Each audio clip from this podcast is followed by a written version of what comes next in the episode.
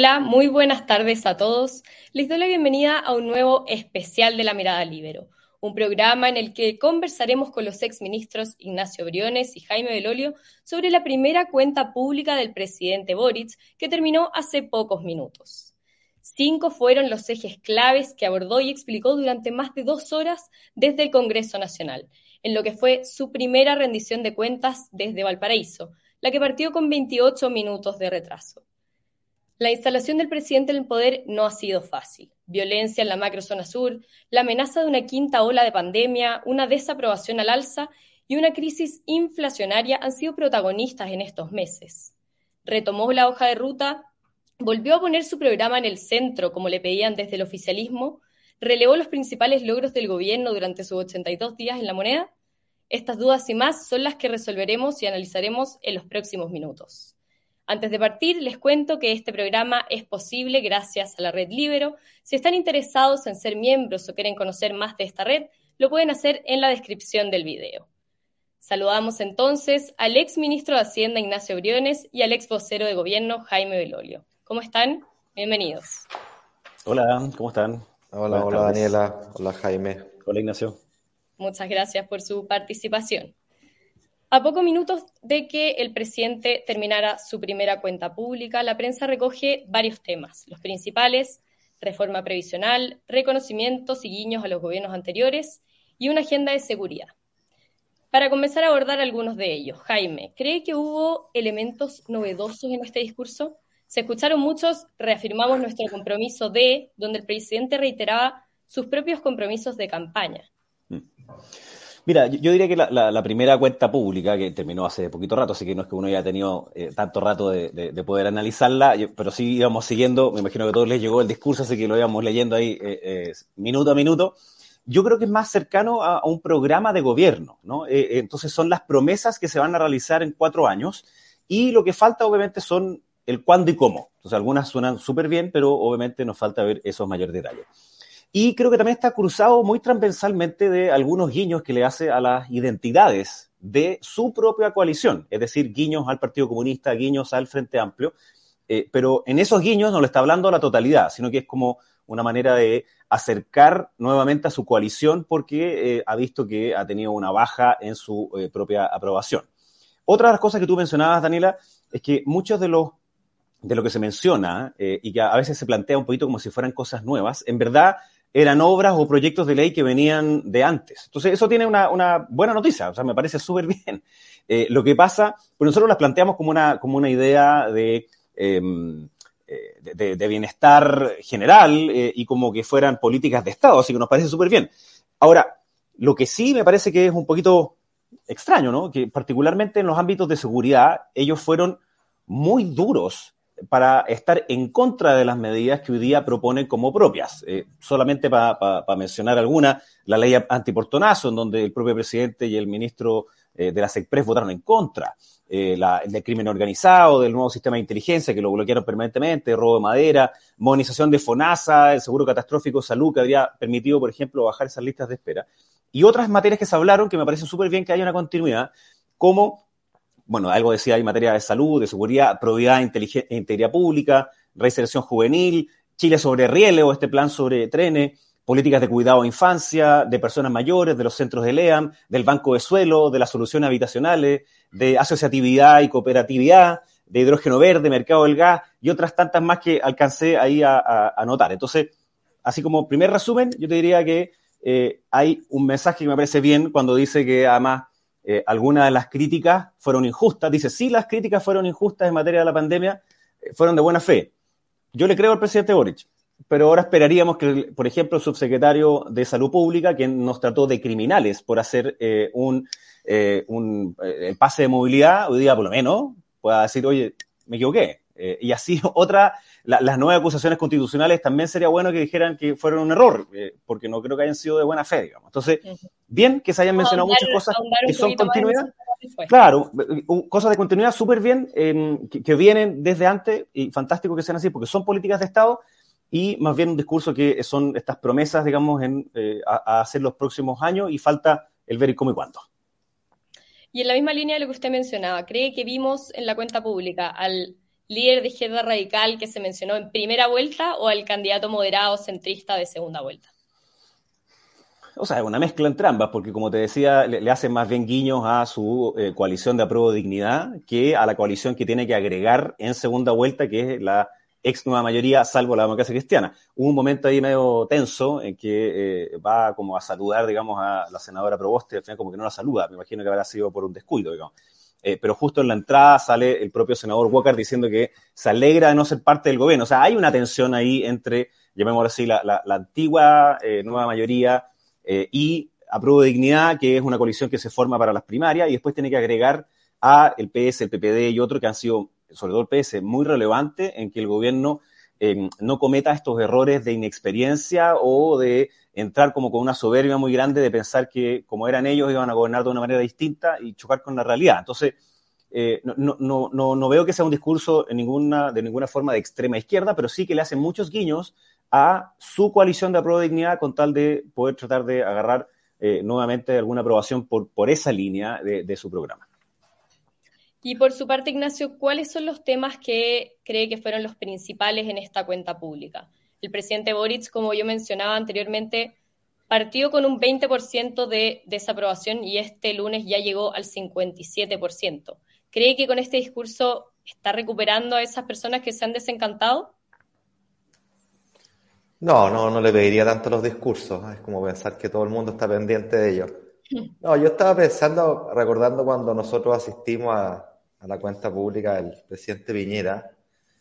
Me imagino cómo estarán las, entrevistas ahora a la salida del Congreso y uno puede anticipar qué es lo que se dice, si esto es como un clásico, ¿no? Entonces, por el lado del gobierno van a decir un discurso macizo, conciso, con mirada de Estado, claro, empático, y de la oposición van a encontrar todo malo. Y yo creo que es súper malo, valga la redundancia, caer en eso y tratar más bien de eh, analizar con la máxima ecuanimidad lo que dijo el presidente y lo que subyace a sus palabras. ¿no? caer en esa cuestión tan repetida que no sirve para nada.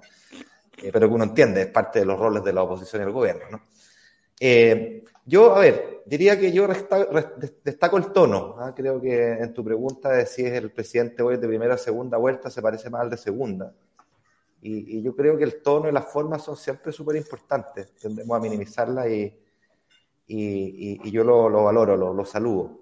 Pero estoy con Jaime y a tu pregunta si acá hay eh, grandes cosas novedosas, yo creo que no. Yo creo que esta es una ratificación de lo que conocimos en su programa, quienes lo leímos, la verdad es que eh, encontramos muchas cosas que están ahí. Eh, las principales son una, una, refrendación de los puntos que están en el programa de gobierno y, es básicamente decirle a, su huesta, a su sector, bueno, el programa sigue ahí, no nos vamos a mover del programa sobre todo a, pocos meses de haber asumido, con los problemas que ha tenido, se puede plantear esa duda, no, y es el punto político de decir, vamos por esta línea, que es la del programa, y vamos unidos en esta coalición, particularmente porque han tenido tensiones y divisiones internas. Entonces yo creo que ese es como el mensaje político eh, principal.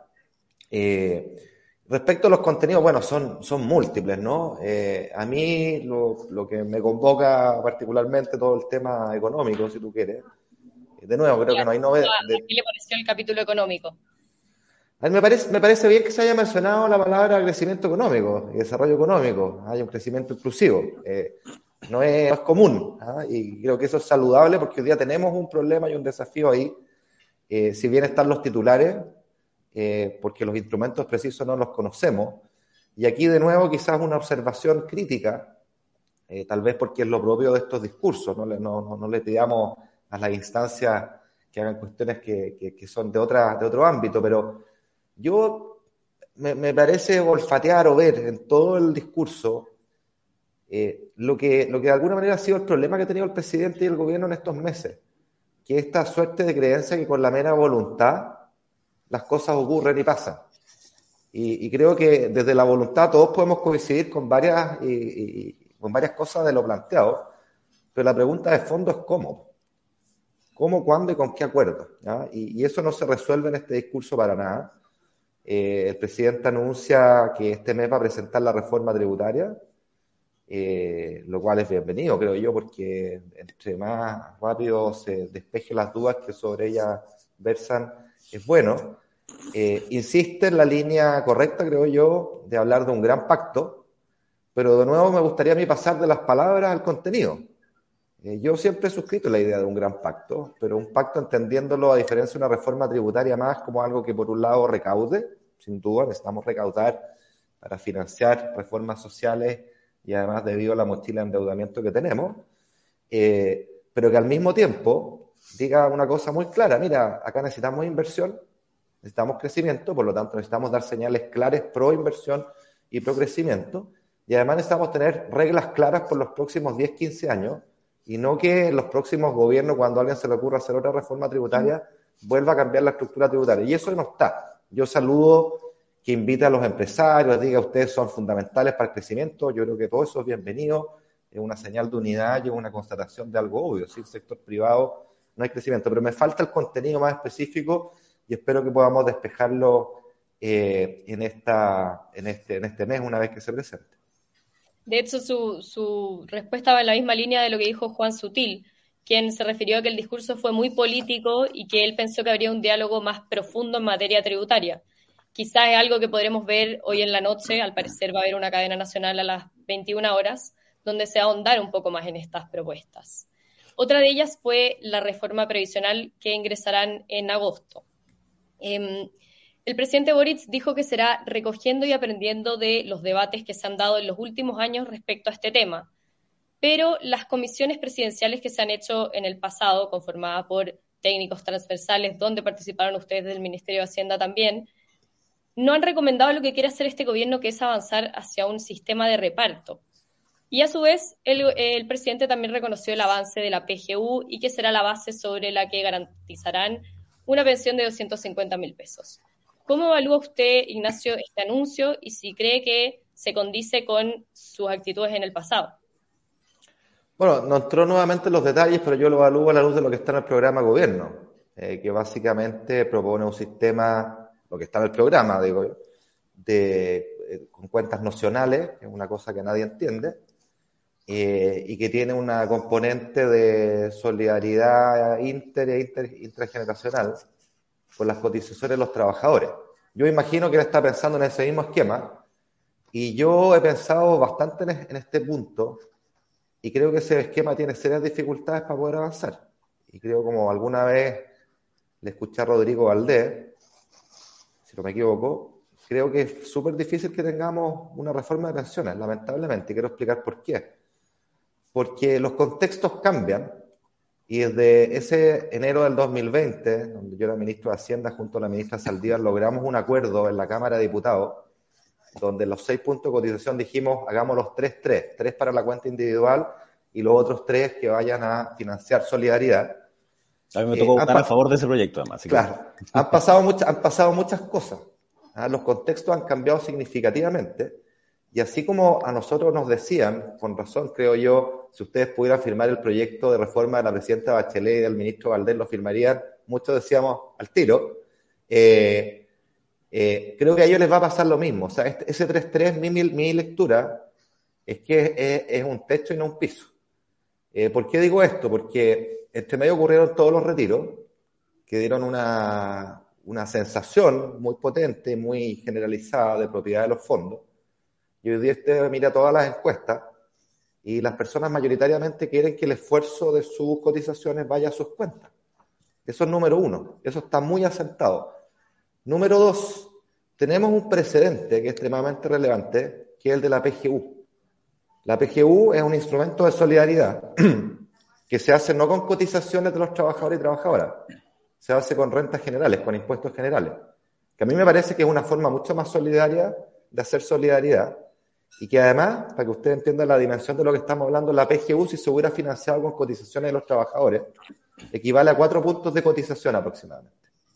¿Ya? Entonces, ¿qué es lo que estoy diciendo acá? Que, por un lado, ya se avanzó y hay que seguir avanzando en solidaridad de acuerdo a las posibilidades del país, pero también se, se, se sentó un camino, o se inició un camino en el cual decimos la solidaridad la hacemos con, con plata de todos, con impuestos generales, y no simplemente cargándole la mano a los trabajadores y trabajadoras. Y con esto quiero terminar con el último punto, que yo eché mucho de menos en, la, en el discurso del presidente y echo de menos en la discusión en general.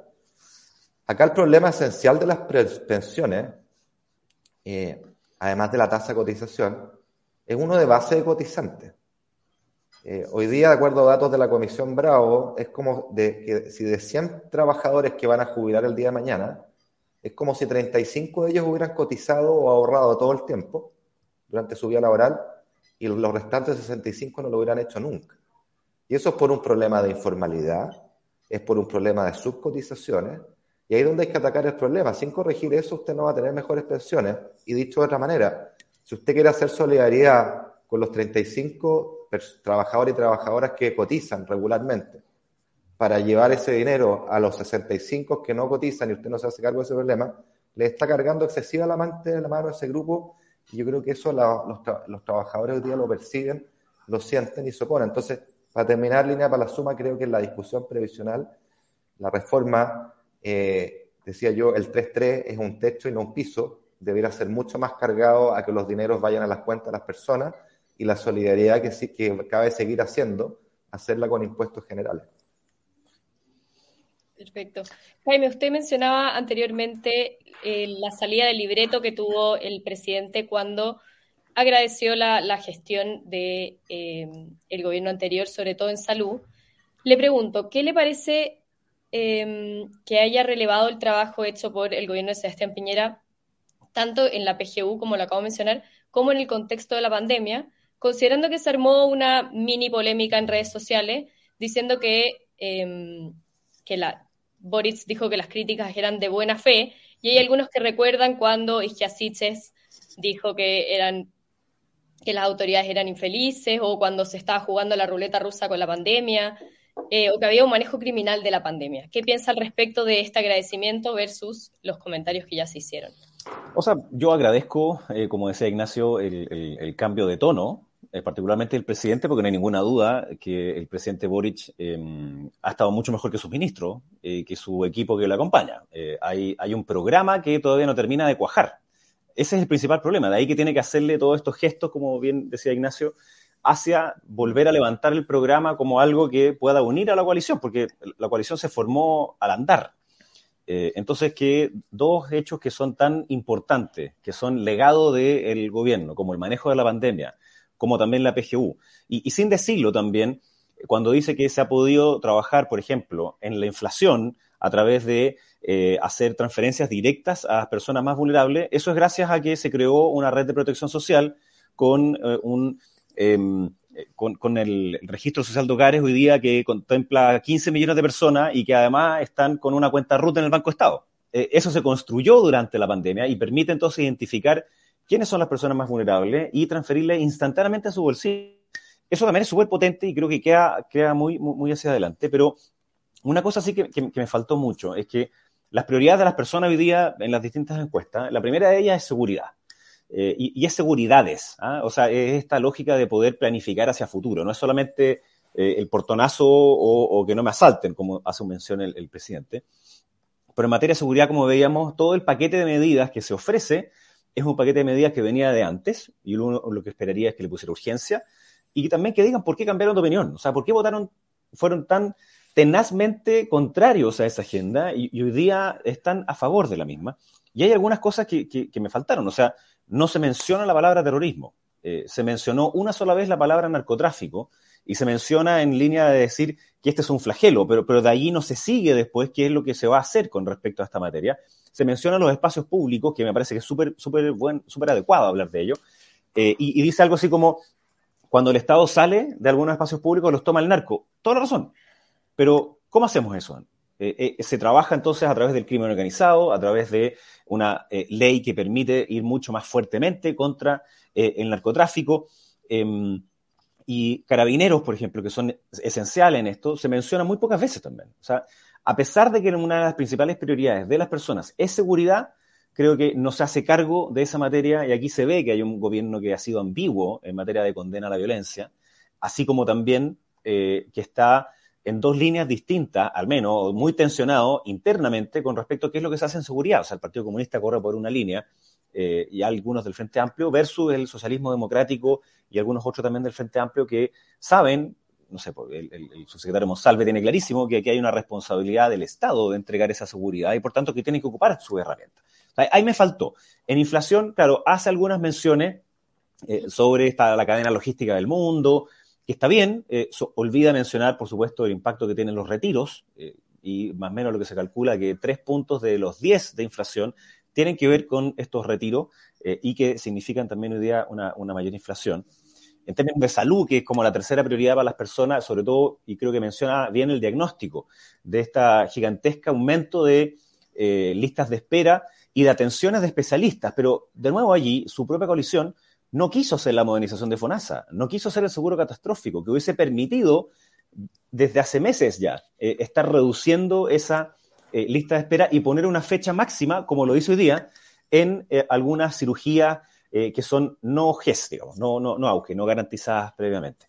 Em, y en materia de empleo, que es otra de las preocupaciones fundamentales para los chilenos, tampoco hay mucha, mucha certeza, digamos. Eh, más aún, eh, dice que va a, el salario mínimo no lo paga el Estado, el salario mínimo lo, pagan las pymes sobre todo. Em, y, y, luego dice que va a rebajar 40 horas, que es como justo lo contrario a la idea de querer fomentar, digamos, el empleo eh, y seguir haciendo más dinámica la economía, que es algo que las personas necesitan. Entonces, ahí me faltó mayor consistencia en, ese discurso y probablemente nos llegó a todos, digamos, la, minuta que mandó eh, la, moneda a su propia coalición, eh, y solo para ratificar lo que decía Ignacio, ¿ah? entonces que, dice así como línea de mensaje, cuenta pública, se expuso una hoja de ruta clara para el proceso de cambio chuta, yo no la vi tan clara, digamos. O sea, no, no, se mencionó, por supuesto, está súper bien, pero, pero no es que haya sido específicamente muy, muy clara. Muy buenas intenciones, buen tono, pero, pero el cómo y cuándo me, parece que es claro. Eh, empatiza con las preocupaciones de las personas, sí, yo, creo que el presidente Boric en general hace eso eh, muy adecuadamente y lo hace sinceramente, digamos, no, no, no es una, una postura. Eh, detallada cuenta de los avances, mm, no, eso, no pasó, digamos. Y, y, después pilares de proyectos de cambio estructurales, y aquí me da una impresión, Daniela, no sé si la comparte Ignacio, que eh, a pesar de que se menciona, por ejemplo, la, reforma tributaria con este pacto, que muy buena idea, que algo se va a hacer también en materia de pensiones, mi impresión es que quieren esperar y la agenda eh, legislativa está congelada hasta el 4 de septiembre.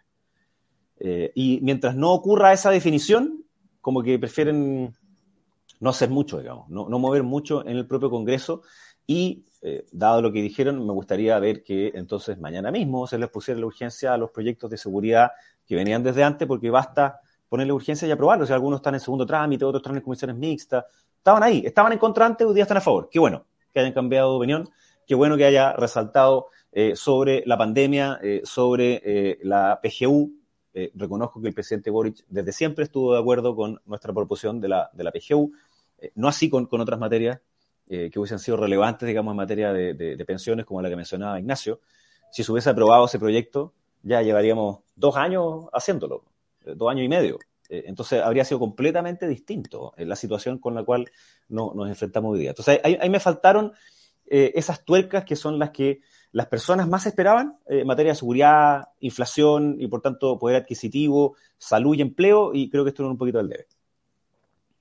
Para ir cerrando un poco este capítulo económico, Ignacio, ya han dicho ustedes que hay poca bajada a números, hay mucha propuesta, mucha promesa, igual como lo pudimos ver en el programa, pero hay poca bajada a números y proyectos de ley. Entonces, hay medidas que requieren alto gasto fiscal y una exigencia mayor a las empresas en momentos complejos como los que estamos viendo. Por ejemplo, el proyecto de 40 horas que fue propuesto inicialmente por Camila Vallejo, la condonación del CAE a partir de 2023, un pago de la deuda histórica de los profesores, entre varios otros mencionados.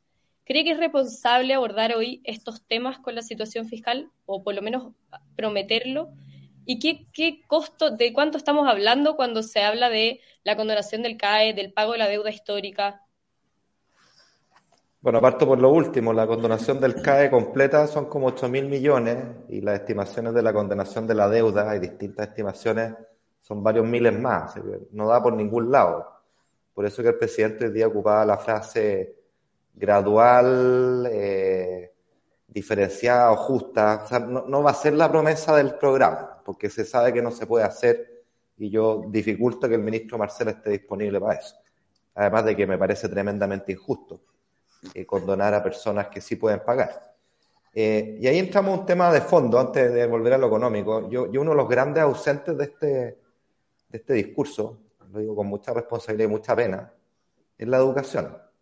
La educación en el nivel que corresponde preocuparse, que es el preescolar y el escolar. Tenemos un terremoto educacional, producto de la pandemia, producto que Chile fue, estuvo entre los países que más tiempo tuvo sus escuelas cerradas, colegio profesores mediante, porque constará, digamos, los esfuerzos del exministro Figueroa de poder abrir las escuelas.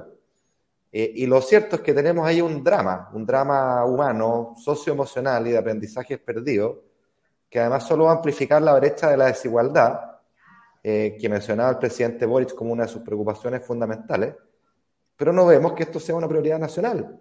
De hecho, el presidente recordó el programa Chile Apoya, que el ministro de Educación lanzó hace un par de semanas, que es francamente irrisorio. Es un programa que contempla 22.500 millones de pesos.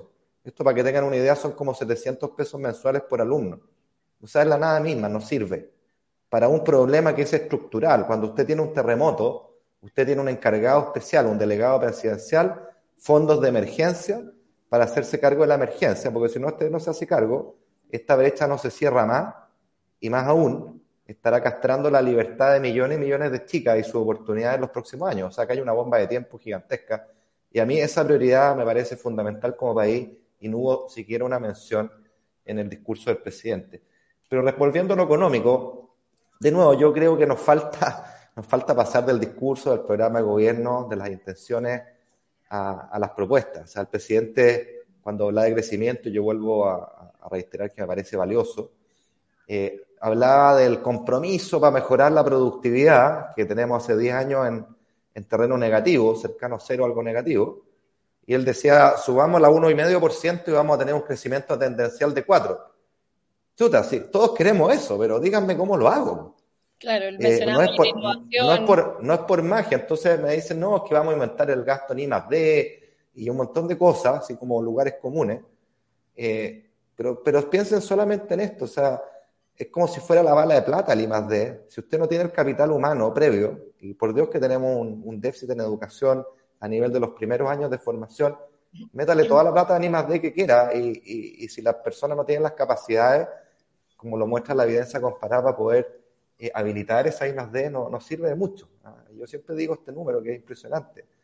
las habilidades promedio de un trabajador o trabajadora chilena con educación superior en Chile son comparables a las de un eh, eh, neozelandés con poco más de educación primaria. Esa es nuestra realidad. ¿Ah? Lo que quiere decir que la educación superior en Chile en promedio apenas corrige lo que la escuela hoy día no está haciendo. Ahí está la prioridad y no la veo por ninguna, por ninguna parte. Entonces, acá no hay magia en materia productiva. Y respecto a lo que usted decía, las 40 horas, eh, pasó colado, pero yo creo que es bien interesante esto. El presidente, yo primera vez que escucho esto del Frente Amplio, reconoce que tanto las 40 horas como el salario mínimo, como las cotizaciones de la reforma previsional encarecen el empleo. Y entonces él dice, pero si somos capaces de aumentar la productividad, lo compensamos. Eh, y yo creo que es súper bueno tener a la vista que encarece, ¿ah? lo cual es un elemento no para cerrar la llave a, que estos cambios vayan ocurriendo, pero sí para tener eh, prudencia, cautela. Eh, yo creo que las 40 horas es evidente que el gobierno va a avanzar en eso. Yo creo que hay que darlo como un dato. A mí no me parece tan negativo en la medida que, uno, se haga con gradualidad, se haga diferenciando realidades de sectores por tamaño, industria a veces que no tienen las capacidades de absorber este cambio. Eh, y en segundo término, y esto lo eché mucho de menos en el discurso, que así como vamos a avanzar en una demanda de, las familias, de poder estar más tiempo con, con sus familias y, y tener una jornada más corta. Bueno, también tenemos que avanzar en los mecanismos de adaptabilidad laboral, es una de las grandes lecciones de esta pandemia. Las personas valoran esta flexibilidad, teletrabajar, quizás trabajar más un día, al otro no, y eso no se escucha ni padre. Yo creo que si uno combina reducción de jornada con adaptabilidad, con polifuncionalidad, estaremos en un buen equilibrio que puede ser eh, eh, un buen camino hacia adelante, pero en ausencia de eso yo creo que es complejo. ¿Cree que hay parte del presupuesto que se está enfocando en, proyectos o iniciativas que son más populares en vez de, centrarse, por ejemplo, en la educación, como mencionaba usted? Bueno, yo creo que el CAE es uno de ellos. Eh, insisto, no tenemos los números de cómo lo van a abordar, porque no lo van a poder abordar entero.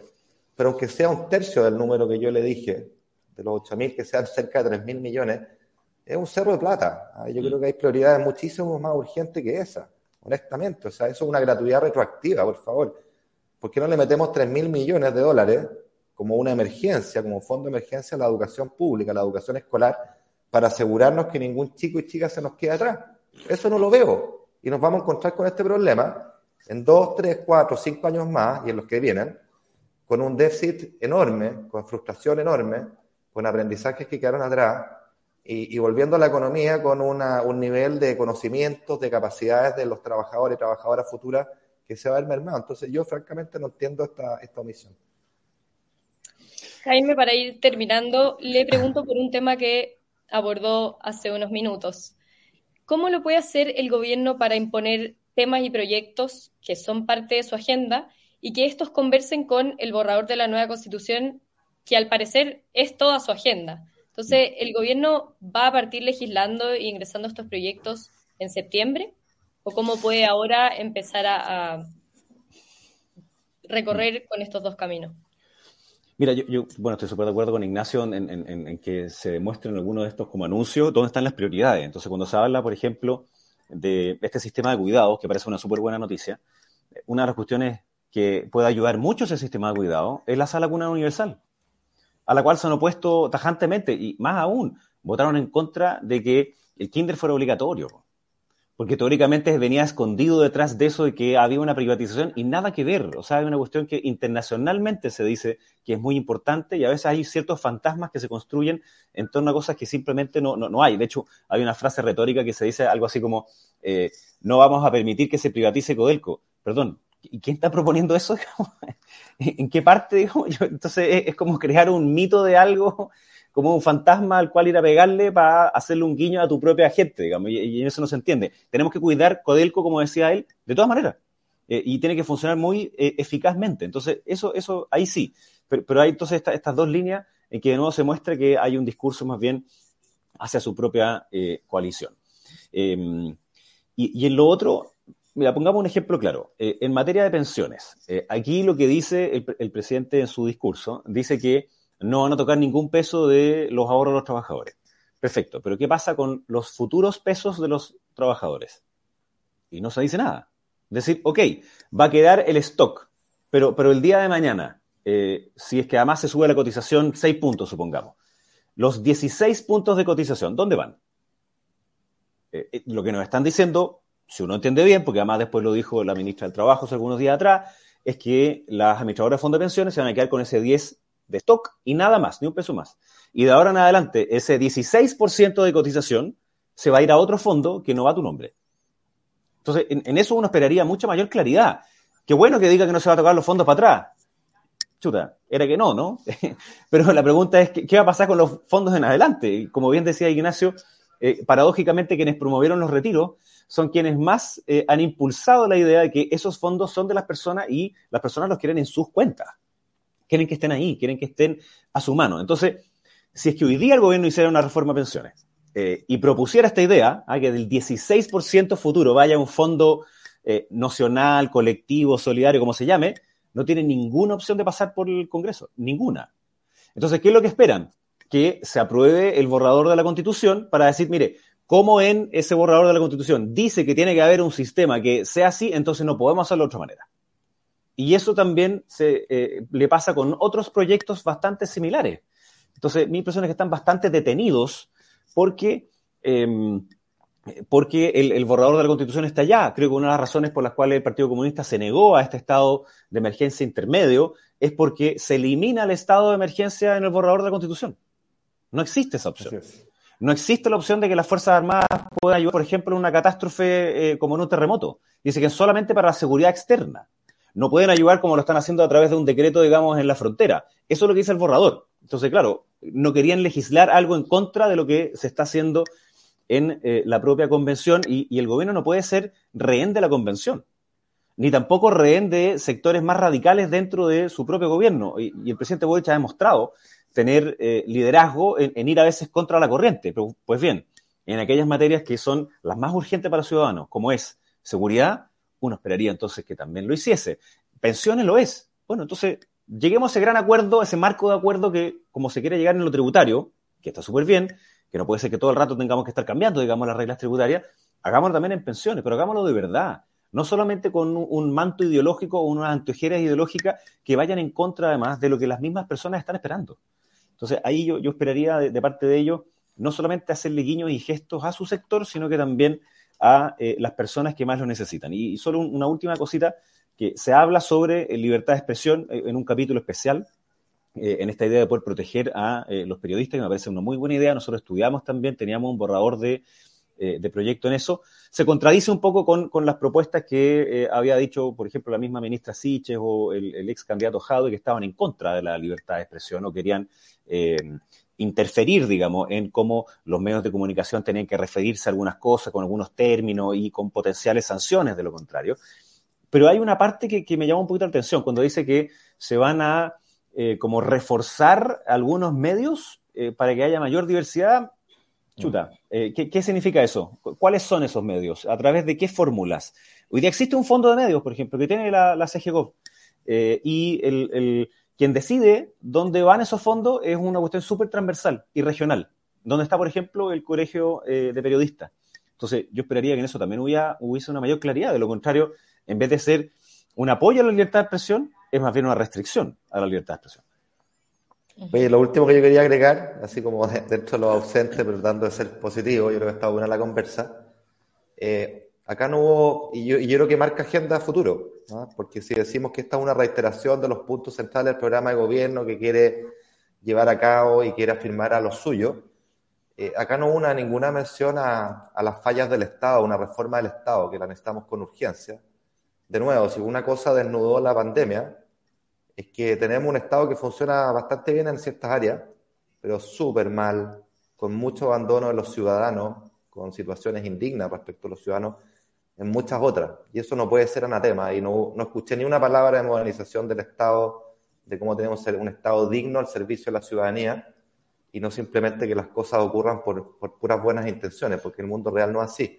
Requieres el intermediario, que para la gran mayoría de los chilenos es el Estado, solo el Estado. Por lo tanto, es un llamado a redoblar que esto funcione bien, con dignidad, con, con buenos incentivos a los funcionarios, con buen trato, y eso no se escuchó ni padre, la verdad, en el discurso. Lo eché mucho de menos.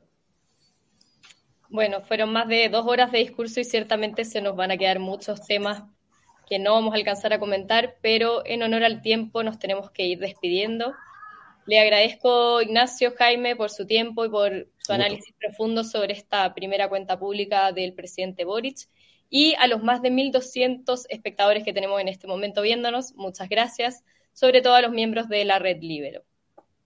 Muchas gracias, Anita. Un gusto y un saludo a todos la Red Libro. Chao, chao, Buenas tardes a todos y nos vemos próximamente en un nuevo especial de La Mirada Libero.